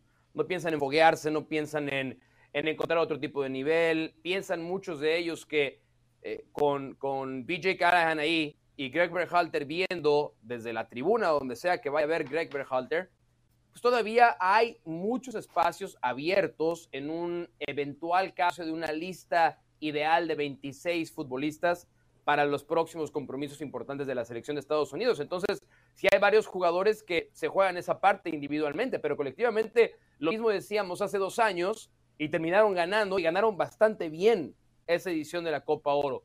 Entonces, no veo por qué sea diferente. No veo por qué sea diferente en esta ocasión. O sea, arriba traen un equipo de igual talento como lo puede presentar México, no sé si como lo puede presentar Jamaica también eh, y, creo que además no hay que permitirle a Estados Unidos ni a los voceros de la selección de Estados Unidos que desvíen la atención de que este equipo puede ganar y que tiene el talento suficiente para ganar y que independientemente de que no sea su equipo A, es lo suficientemente fuerte desde primero lo colectivo y después lo individual para hacer un buen juego a, cualquiera. Entonces, eh, cualquier cosa que no sea ganar, pues no lo vamos a decir fracaso, pero sí siento que esta es parte de la evolución de la selección nacional de los Estados Unidos. Es, es parte del proceso natural, generacional de Estados Unidos, tener a muchos de estos jugadores, algunos estuvieron en ese Mundial Sub-20,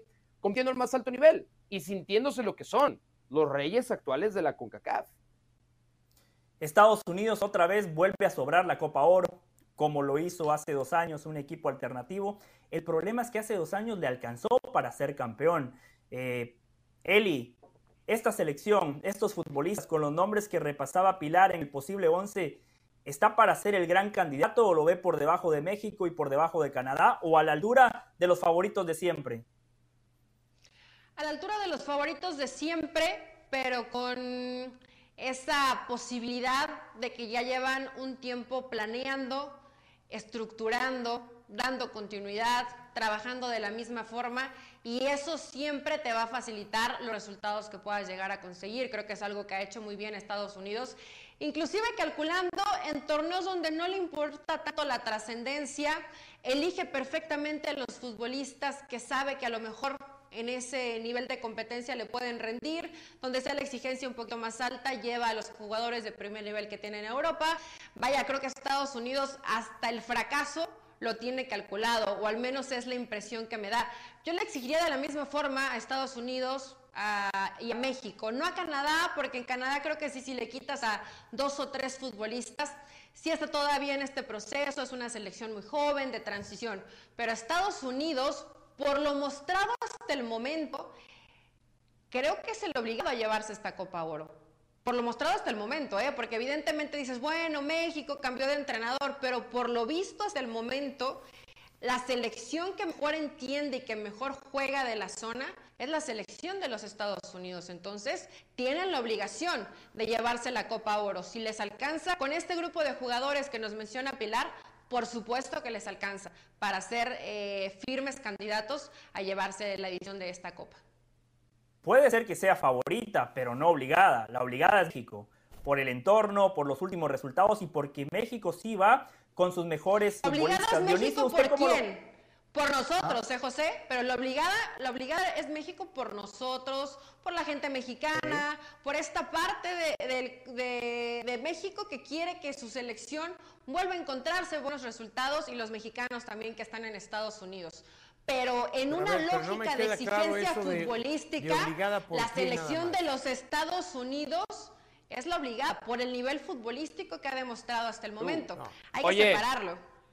A ver, nada más esto porque estamos hablando de ese tema. Sí, pero la eh, obligada, se acaban de dar a conocer las sanciones a los que estuvieron metidos en la bronca este, del último partido de Estados Unidos.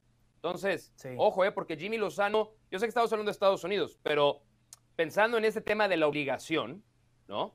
Pues México no va a tener a César Montes tres partidos. Echaron a César Montes tres partidos y a Gerardo Arteaga dos. Así es que ya de ahí de entrada Jimmy Lozano tiene los primeros obstáculos. Ya, ya, ya luego podemos ahondar en lo que esto representa, pero en esta comparación de obligados y todo eso, yo estoy con Eli, ¿eh? Yo estoy mucho más con Eli. Perdón, Dionisio, pero era nada más para ponerlo ahí en el, en el radar, lo que acaba de dar a conocer con CACAF. No, sí, sí, claro. No, es que decía este, Eli en el tema de obligada, pero por nosotros no.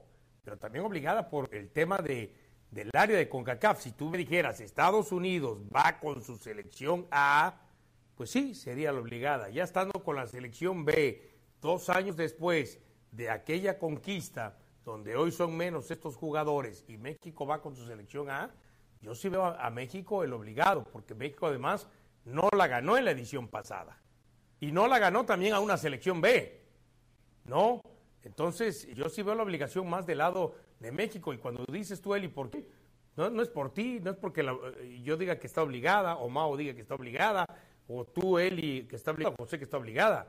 Es todo lo que rodea el tema de CONCACAF. Todos los, todos hoy los países futbolísticamente hablando piensan que México es el obligado a ganarla.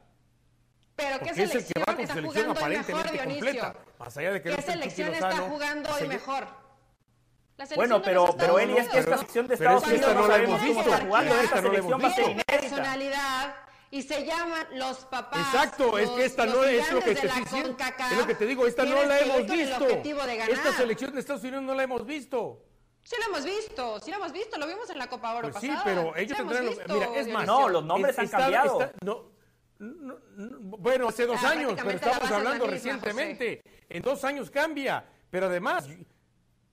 Pero además yo, pero además yo agregaría, Estados Unidos es de aquellos, en el tema de ahora del fútbol, que quieren estar en todo, pero que no les interesa todo, no les importa todo.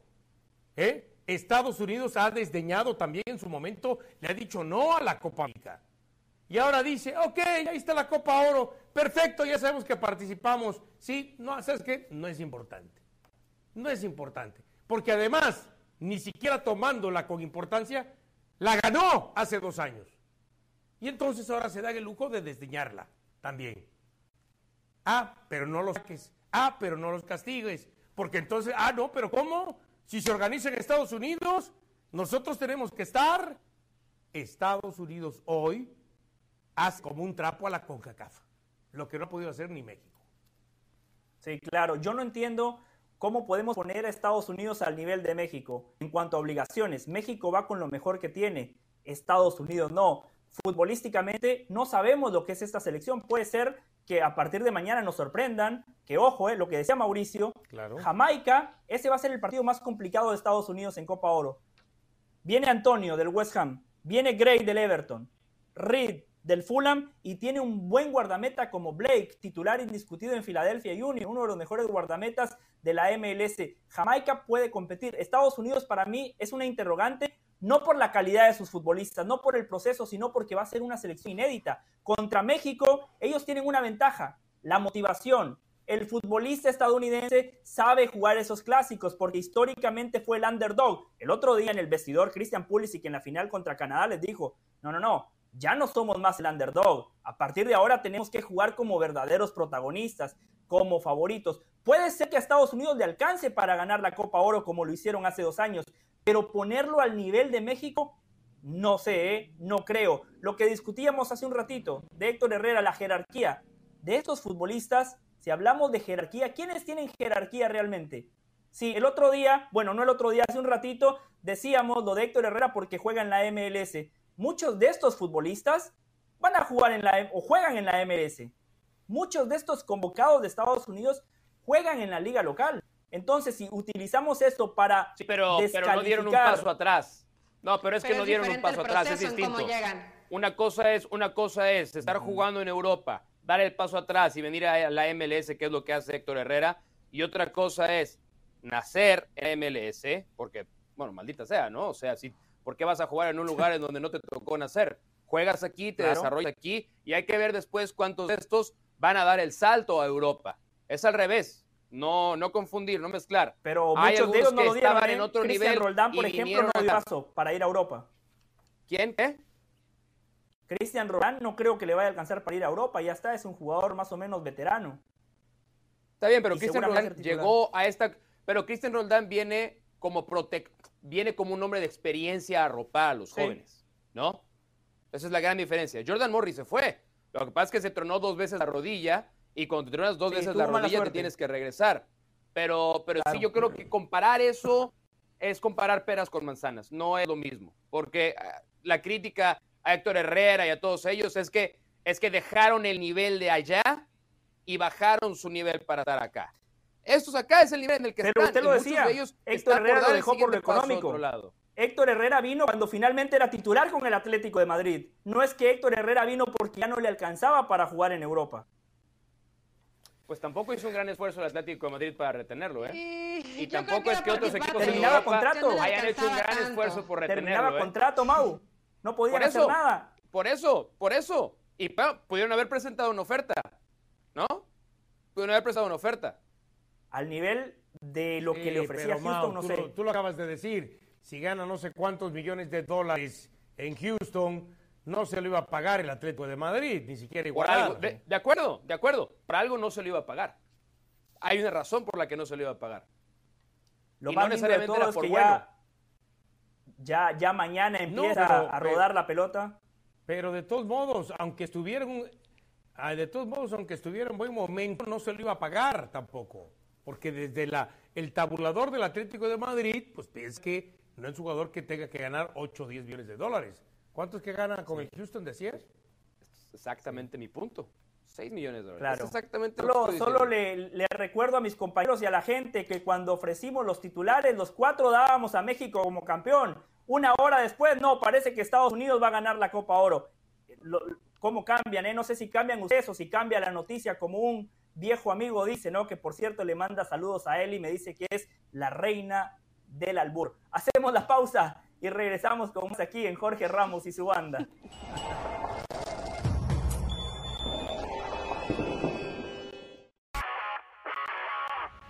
Hola, soy Sebastián Martínez Christensen y esto es Sport Center ahora.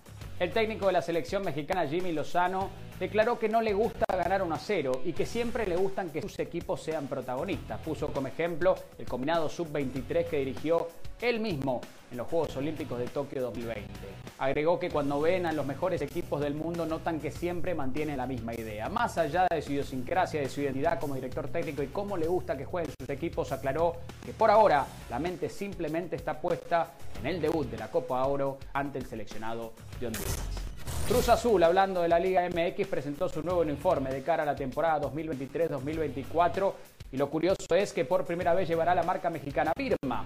El uniforme titular mantuvo el color tradicional de la máquina, el azul, sin embargo, la segunda equipación del conjunto de Cruz Azul es color celeste. Allí sí se innovó y va en referencia a uno de los apodos del conjunto de la novia. Finalmente hablamos del básquetbol de la NBA porque tendremos un mexicano en la mejor liga del mundo, uno más. Jaime Jaques, la décima octava selección por parte del Miami Heat, a mi juicio uno de los jugadores más inteligentes de todo el sorteo, definitivamente con los mejores pies que hizo sus armas en la Universidad de UCLA y que sin embargo tiene la identidad de Miami. Había declarado en el pasado que su jugador favorito era Jimmy Butler, ahora va a ser su compañero y no me sorprendería que Jaques aporte de inmediato en el conjunto de Sur la Florida. Recuerde que puede vivir Sport Center todas las noches, una de la mañana horario del este, 10 de la noche horario del Pacífico. Esto ha sido Sport Center ahora.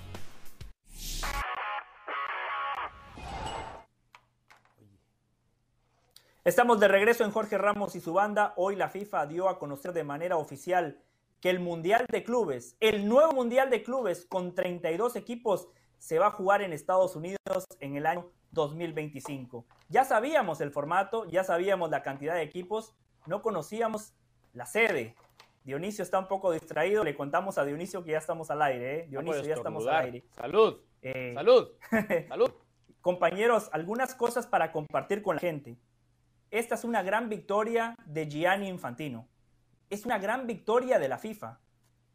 La FIFA se había dado cuenta que el poder que ellos tienen es cada cuatro años, cuando organizan la Copa del Mundo.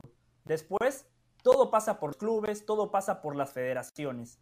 Por eso Gianni Infantino dijo, ¿qué conveniencia podemos proponer para generar más ingresos y para que la FIFA tenga más poder, más autonomía y más poder de decisión? Por eso Gianni Infantino fue el propulsor de este mundial con 32 equipos. En el año 2019, cuando se aprobó este proyecto que fue aquí en la ciudad de Miami, me tocó cubrir eh, ese día el Congreso de FIFA. Eh, los representantes de los clubes europeos estaban furiosos.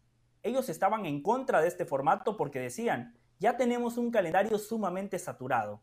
eh, los equipos importantes en Europa disputan entre 50 y 60 partidos. Ya hay un calendario saturado de selecciones, Eurocopa, Copa América, Copa Oro, eliminatorias y encima hay amistosos. ¿Le vamos a sumar más partidos a los futbolistas? Esa era la postura de los europeos. La FIFA decía, no, el Mundial de Clubes tiene que ser de todos. Eso es desde la victoria de la FIFA. Desde lo deportivo, a mí me encanta la idea repasemos el último Mundial de Clubes, donde en teoría son los mejores clubes del mundo. El Al Ali, el Oakland City, Seattle Sounders, el Casablanca de Marruecos, el Al Hilal, el Real Madrid y el Flamengo. Esos eran los equipos que estaban en un Mundial de Clubes. Un despropósito total. La antigua eh, Copa eh, Intercontinental que disputaban el campeón de Libertadores y el campeón de Champions tenía más trascendencia que este mamarrocho de Mundial de Clubes. Con 32 equipos la dinámica va a cambiar porque ahora sí vamos a ver prácticamente los mejores clubes del mundo. Si repasamos cómo se van a repartir los cupos. UEFA, de manera merecida, va a tener a 12 representantes. Bien, merecido. La Comebol va a tener a 6 representantes. CONCACAF va a tener 4 y va a tener uno más porque el país anfitrión tiene un cupo de manera automática, por lo cual la CONCACAF para la edición de 2025 va a tener cinco equipos. África va a tener cuatro, Asia va a tener cuatro y Oceanía va a tener uno. Y el que sigue ganando es Estados Unidos, que en esa batalla eh, contra Arabia Saudita, Estados Unidos la viene ganando y por goleada. Estados Unidos ya tiene el Mundial de 2026. Arabia Saudita ya se bajó de la candidatura para el Mundial de 2030. Arabia Saudita y Estados Unidos se peleaban a Messi. Leo Messi va a jugar aquí en Miami y estaría debutando el 21 de julio contra Cruz Azul. El Mundial de Clubes, que muchas veces lo tuvo Arabia, ahora viene a Estados Unidos en una versión robada, más partidos y donde sí podremos disfrutar de los mejores equipos del mundo. La gran pregunta será si los equipos van a jerarquizar el torneo, si le van a dar importancia desde lo deportivo, seguramente no, pero me dicen que los premios económicos van a ser tan jugosos que los clubes van a tener el incentivo de poner a los mejores futbolistas que tienen en la cancha para tratar de generar más ganancias, más riquezas, porque al final de cuentas hay muchos equipos que después de la pandemia siguen atravesando una economía complicada. Dionisio Estrada, arranco con usted. ¿Le gusta este Mundial de Clubes con 32 equipos?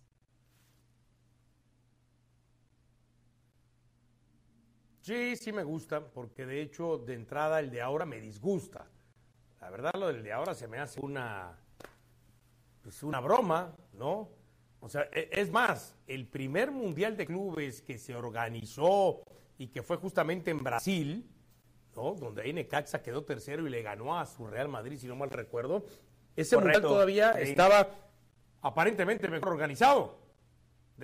después Después empezamos a ver lo que hemos visto ya desde hace mucho tiempo. Entonces sí me gusta ese, mundial de 32 este, participantes de un mes este, o de un, perdón, de un periodo mucho más largo. Y, ojo, eh, tú dices, a lo mejor a los equipos eh, no les eh, va a interesar tanto venir a Estados Unidos. No, sí les va a interesar. Ya no digas por el, tema económico, sino saben que vienen a buenos estadios, a buenas canchas, a un país donde lo tiene todo y donde se va a transmitir para todos lados. Yo creo que es muy atractivo. A mí me gusta la idea de 32. Ocho grupos de cuatro clasificarían los dos primeros de cada grupo directamente a la ronda de octavos de final. Prácticamente sería como el formato del Mundial de Fútbol cuando eran 32 selecciones. ¿A usted, Eli, le gusta? Eh, ¿Le atrae la idea? ¿Qué beneficios le ve y qué cosas negativas le ve a este Mundial de Clubes?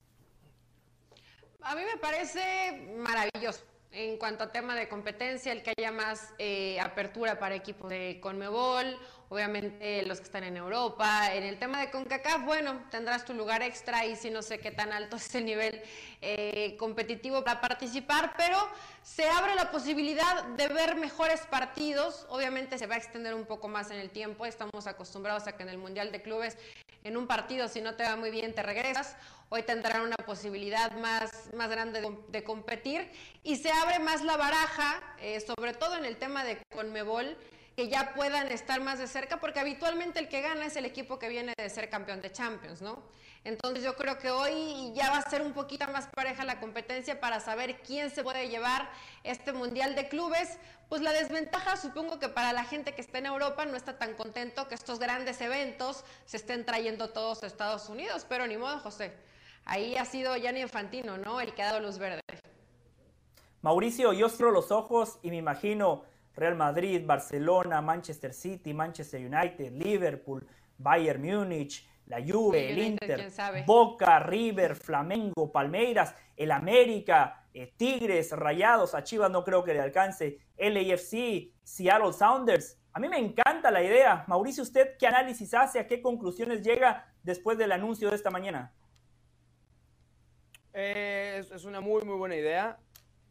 Yo creo que esto está supliendo a la Copa Confederaciones para el país anfitrión de cada mundial. Sea, esa es la interpretación que yo hago hoy de la decisión de jugar en Estados Unidos, así como se jugaba la Confederaciones para ir calando la viabilidad del mundial dentro de un año en cada una de las sedes. No sé, a mí me da la impresión de que eh, cuando se decida dónde se va a jugar el mundial del 2030, la sede va a recibir también este mundial de clubes un año antes.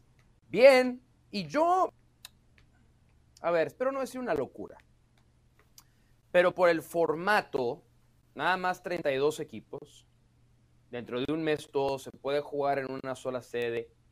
Si le va bien a este Mundial de Clubes, mucho cuidado y no se vuelva más atractivo e importante que el Mundial de Selecciones. En este programa y en muchos otros hemos establecido que las generaciones de Elizabeth, José, Mía, inicio, pues, una generación más de, de, Jorge Ramos y de. ¿Cómo se llama el otro cuate que viene aquí? Eh, Hernán Pereira. Hernán Pereira, ¿no? Pero hemos, hemos establecido que. Hércules Gómez. La gente de esta edad, Hércules pertenece a la tuya un poquito, es aficionada a los jugadores más allá de que, pues bueno, pues, tu país le vas a tu país, tu club le vas a tu club, pero siguen a los jugadores. Y hay muchos chicos, por ejemplo, que hoy tendrán, no sé, 25 años, que cuando tenían 15 años, 16, 17, que es cuando terminas de construir tu afición, pues realmente le iban a Neymar, Messi y Luis Suárez. Y se quedaron encantados y, y tuvieron una fijación con, con ellos tres. Habrá otros que habrán crecido con Bale, Benzema y Cristiano, y que los van a seguir a todos lados. Entonces, bien ejecutado este torneo, con lo que pinta ser una decepción del Mundial de 48 equipos, pues me hace que este se puede convertir en el torneo más atractivo para las nuevas generaciones. Sí, además hay otro factor.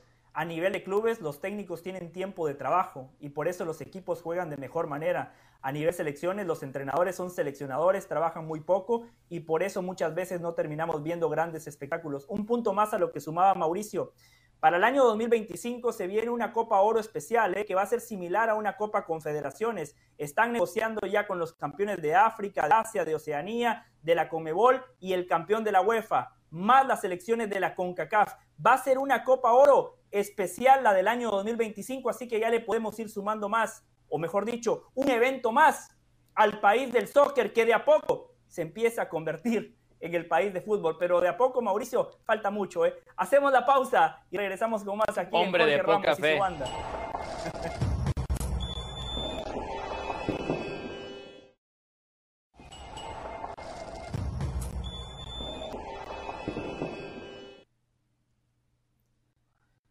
Estamos tan metidos en Copa Oro, en lo que pasó con Coca, la llegada de Jimmy Lozano, pero es importante recordar que este fin de semana se juega el campeón de campeones, el banderazo de salida del nuevo torneo que arranca en el fútbol mexicano.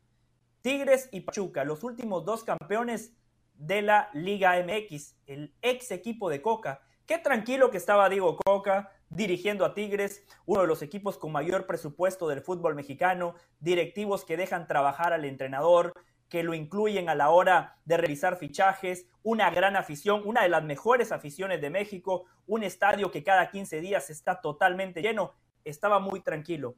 Se fue a la selección mexicana, hoy Coca con el Trilla es historia y Tigres es el vigente campeón de la Liga MX, el que aprovechó su oportunidad fue Robert Dante Siboldi. Tigres con las mejores individualidades, con los mejores bolistas, pero por estilo de juego, Pachuca, gracias al trabajo de Guillermo Almada.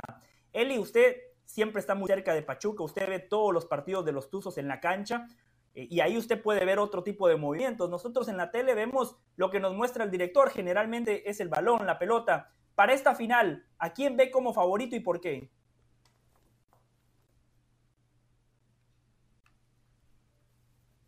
No sé si Mauricio y Dionisio escuchan a él y yo no. No. Bueno. No, yo tampoco. Aprovecho. Perfecto. Ya que habló Dionisio, ¿usted a quién ve como favorito? José, nada más mientras retomamos con él, Eli. Sí. Sí. Sí, antes, antes de. Antes uh, Mauricio, esto es importante. Dionisio se va a poner los lentes, Mauricio. Esto es importante. Cuando, Mauricio, cuando Dionisio se pone los lentes es porque algo tiene. Sí, sí, sí.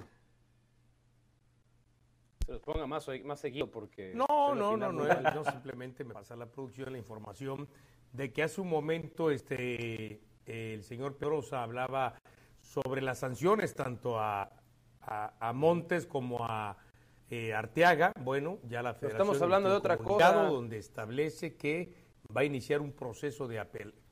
Ah. Sí, por eso ah, dije, antes de pasar al tema de lo que me preguntó, ahora, si usted no es capaz, si su si su poder de comprensión auditivo no este, le da, pues bueno, dígame para que le mande los cursos de los que ha tomado. No, no, adelante, adelante. Sí, no, nada más, es importante establecer, la federación va a iniciar un proceso de apelación y hay que ver si ese, en ese proceso de apelación eh, le alcanza para ver entonces si César Montes puede ser considerado para el partido del próximo domingo. Contestando lo que dice José, híjole, ni a cuál irle, vienen pretemporada, eh, la verdad es que el Pachuca dejó mucho que desear el torneo anterior, perdió mucha fuerza adelante sobre el tema de gol, más allá de que a mí me sigue gustando más lo que muestra el Pachuca en la cancha, pero eso es una apreciación que lo que muestra Tigres.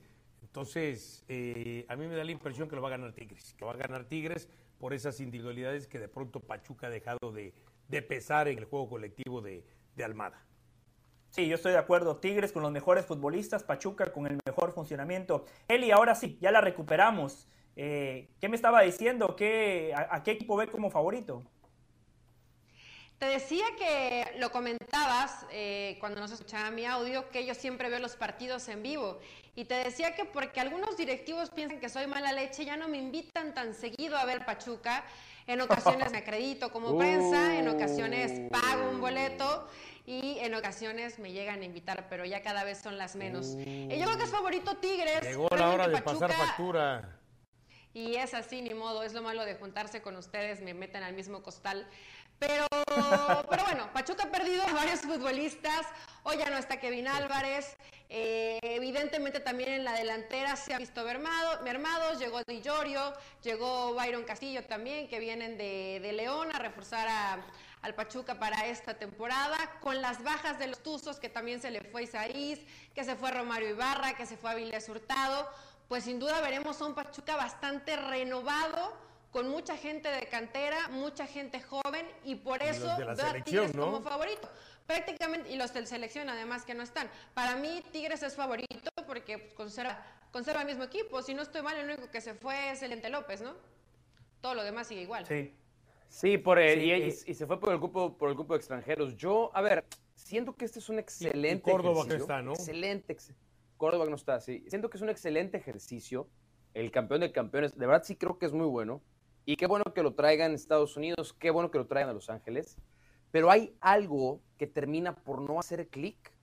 Yo me encontré una persona eh, pues de la liga, de la organización, y en donde van a jugar, que es el estadio del Galaxy, le, ese estadio le caben 25 mil personas. Vamos a dejarlo en 25 mil. No han vendido ni la mitad de los boletos. O sea, no han vendido ni 12 mil boletos. Y hoy anunciaron bajas, descuentos, es decir, se puede entrar por 30 dólares. Eh, una promoción que dijeron, va a durar hasta el sábado en la tarde para que se apuren a comprarlos. Entonces, sí, hay algo, hay algo que no o hace... sea, un partido del Galaxy cualquiera, ¿no? El timing es terrible. Más ahora, porque los, los barra brava del Galaxy no están yendo, o no sé si ya regresaron a ir, ahora que echaron a Chris Klein, pero no estuvieron. Hay barras brava eh, eh, en Los Ángeles. Claro, sí, sí, no, tú porque eres un reventador del fútbol en Estados Unidos, pero claro que hay barras bravas bien organizadas. Eh, ah, yo pero soy hay algo pero no- aplaude a las barras bravas, bien organizadas, la gente está, la gente está pues, más metida en selección, no les importa mucho el partido, no siento que debería, no sé, siento que debe tener mayor relevancia, mayor trascendencia. Dicho lo cual, pues sí, Tigres está más completo, viene de ganar, suele ser el, el- el- el equipo que gana el último torneo, solo el que llega, a lo mejor con menos descanso, pero mejor preparación. Eh, sí, Tigres debería de ganar el partido. Pero qué pena que no tenga la trascendencia y la importancia que debería tener. Sí, Ahora, creo que yo es le por lo que decía Mauricio, ¿no? Por la selección y todo eso. Sí, Dionisio. Yo le agregaría el tema de lo que dice Mauricio del tema. Sí, no, pero yo no, yo, pero yo también le agregaría al tema de que, con todo respeto, son Tigres y es Pachuca. Si hubiera sido América o y Guadalajara o lo que sea, ese estadio estaría a reventar. Es cierto, Pachuca verdad, no llena su cancha liguilla. Es cierto. Y es ahí donde estás. Entonces, yo Sí, creo que sí tiene que ver también realidad. los equipos que la van a jugar. Si fuera Cruz Azul, otra cosa sería, ¿no? Nada más, no perderlo de vista. Yo sí quiero aplaudir lo de Guillermo Armada. Es increíble cómo le siguen sacando futbolistas. Perdió al Pocho Guzmán, perdió a Ibáñez, se le fue Kevin Álvarez. Y yo no tengo la menor duda de que Pachuca va a mantener la esencia, que va a seguir siendo un equipo protagonista de los mejores del torneo. Después veremos para qué le alcanza, porque de manera injusta los terminaron eliminando en repesca. Pero por fútbol, por funcionamiento, por propuesta, es un equipo que hay que elogiarlo y, hay que darle mucho crédito a la directiva, a Jesús Martínez, porque aprovechó que Almada se peleó justamente con el grupo opositor, lo llevó a su equipo y Almada ha conformado un gran proyecto deportivo. Tigres tiene la ventaja de los futbolistas. Eh, quiero ver a Siboldi en este torneo con más tiempo de trabajo, porque sí le reconozco algunas cosas a Siboldi. Gracias a Siboldi, Córdoba retomó un poquito su nivel. El Córdoba que vimos en la liguilla me hizo recordar al Córdoba que dirigía Miguel, Ame- eh, Miguel Herrera en el América. Aquel futbolista que jugaba en todas las posiciones y en todas jugó bien. Eh, gracias a el trabajo de Aquel que decían que iba a ir a Europa, ¿no? Que le iba a romper a Europa, que el sustituto de Cuauhtémoc Blanco. Sí, ese. Bueno. ese. Y terminó en... Sustituto de Cuauhtémoc Blanco, una exageración, como lo que dijo Mario Carrillo, que era mejor que Pedri. No, no, no. Pero ese, ese Córdoba era un jugador muy bueno, Dionisio, muy completo. Y gracias a Siboldi se acercó a esa versión de Córdoba. Gracias a Siboldi, sí, por eso, pero no se fue a señales de vida. No, no, no, no se fue. De acuerdo, no se fue.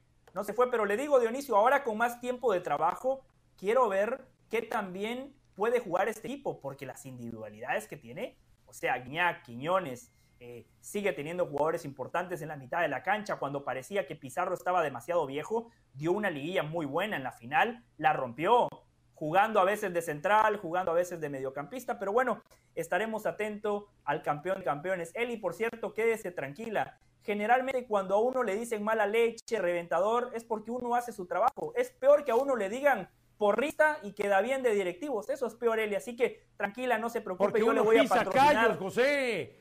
¿Eh? Yo le voy Cuando a hablen mal de ti es patrocinar a él. algo estás haciendo bien. boletos para ver a Pachuca. Cuando la hablan mal de ti es porque algo estás haciendo bien. Yo le pago los boletos, Eli, no se preocupe. Pausa. Esa nadie te la cree. O sea, tú no pagas, no, no, no, no, no, esa nadie te la cree, José, por favor. no? O sea, tu historia de ser eh, macana es, por favor, irrefutable.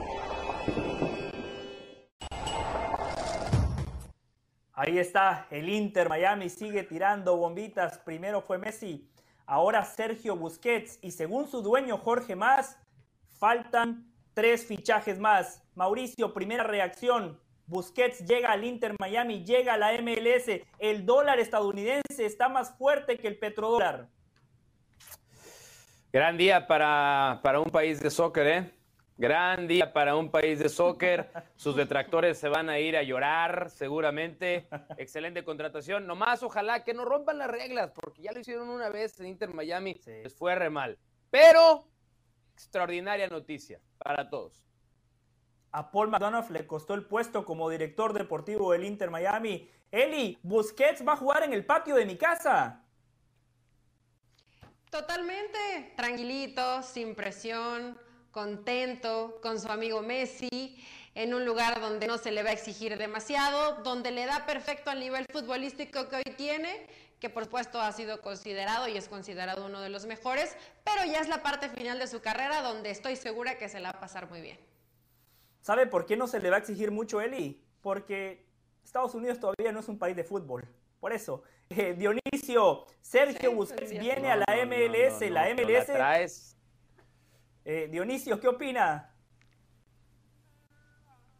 ¿Alguna vez, alguna vez un hombre visionario que ya no está entre nosotros quiso Sí. implementar Chivas USA? Se viene el Barcelona USA. Se viene el Barcelona USA. Entonces, no es Inter Miami, Barcelona USA. Bueno, sería una gran noticia para el No. fútbol de la MLS si vienen esos Afortunadamente, una hora y dominaron el fútbol 56 mundial. minutos nos tomó el mejor comentario de Dionisio en todo el día. Una hora con 56 minutos, pero llegó. Me quito sombrero. Y, y te veo, yo sé, te veo yo en sé que la envidia, yo sé que No, no, no, fenomenal, no, al revés. Yo no, siempre le tiren yo no tiré un comentario leche. así de bueno. Aquí está, aquí no está, tiré un comentario así de bueno el día de hoy. Con No lo espalda tiré. ancha. Eh, No lo tiré. En nombre Eh, de con Mauricio ancha. Pedrosa, de lo Elizabeth tirarás en Patiño, el resto de tu La vida. de Dionisio Y no es Estrada y de toda no la producción de Jorge Ramos y su banda les decimos espalda, gracias. de verdad. Quédese con ESPN Deportes porque ya viene el cronómetro más adelante, ahora o nunca. Y disfrute de la Copa Oro y del fútbol en general. Muchas gracias.